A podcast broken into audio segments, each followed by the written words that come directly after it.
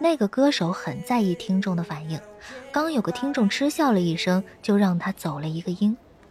这边的这个歌手则全程闭着眼睛，看起来忘情地投入在歌声中，却时不时地偷瞄着是否有人停下脚步听他唱歌。还有那边不停地调试着自带的音响，每唱两句都会装模作样的皱眉摇头，摆弄着设备。半个小时了，也没有完完全全的唱下一整首歌。魏雪儿修长白皙的手指随意拨弄着怀中的吉他弦，发出断断续续的音节。乐声很轻，轻到似乎刚飞出吉他就落到了地上。张悠悠竖着耳朵捡起了落在地上的轻微乐声，来到了魏雪儿的面前。大叔，你干嘛？魏雪儿奇怪的看着眼前这个笑眯眯盯着自己的大叔，他眼睛都快笑成了两条缝儿，像个十足的变态。我不是大叔，最多只能当你哥哥。张悠悠没羞没臊的说着。那么，小妹妹，你不唱歌吗？我为什么要唱歌啊？你抱着吉他在这里，不打算唱歌吗？所以在这里抱着吉他就是要唱歌的吗？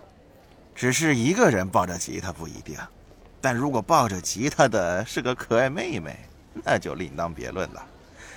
正常人都会想看看你唱歌的样子吧？魏雪儿看着张悠悠的模样，笑着总结道：“大叔，你真的很像个骚扰少女的变态大叔哎。”说了是哥哥，这样，要不让哥哥我先唱一首给你听，你觉得好听再回我一首。魏雪儿把吉他塞到张悠悠手里，好啊。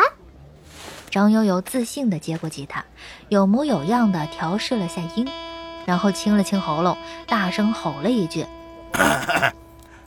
那么各位，我要开唱了。”他这一声吼喊住了不少路过的路人，那些人停下脚步，饶有兴趣地等着听张悠悠的歌声。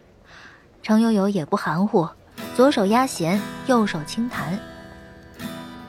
两只老虎，两只老虎，还唱走调的，神经病！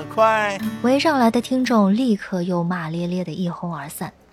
张悠悠一脸不在意，依旧十分陶醉的边弹边唱，完全不受影响。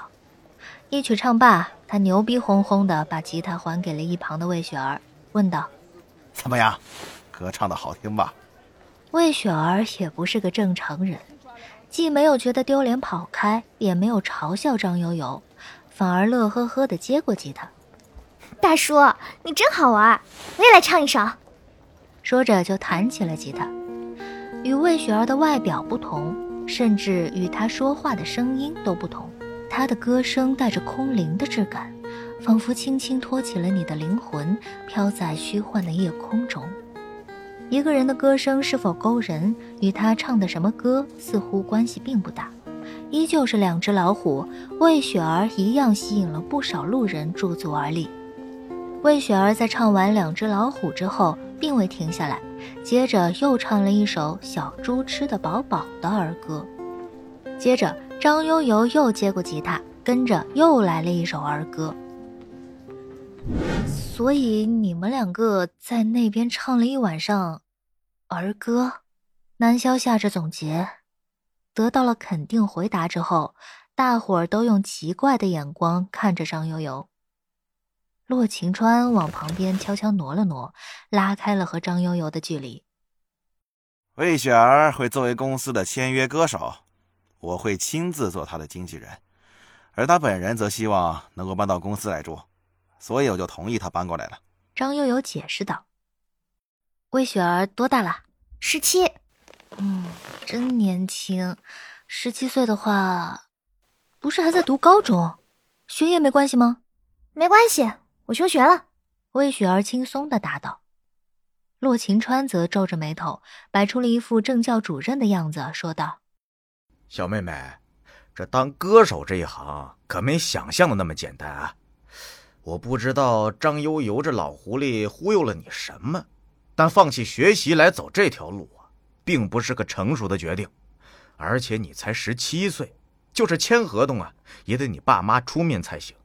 你爸妈知道你这样吗？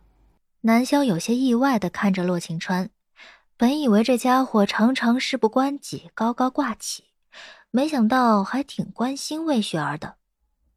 这个也没关系，我也不是一定想当歌手。呃呃，既然不是一定想当歌手，嗯，那为什么要休学来这边签约呢？休学是因为我不想上学而已，来这边是因为我觉得没事做，而且唱歌的时候很开心。魏雪儿似乎并没什么束缚，说的非常的随性，但这也太随便了吧。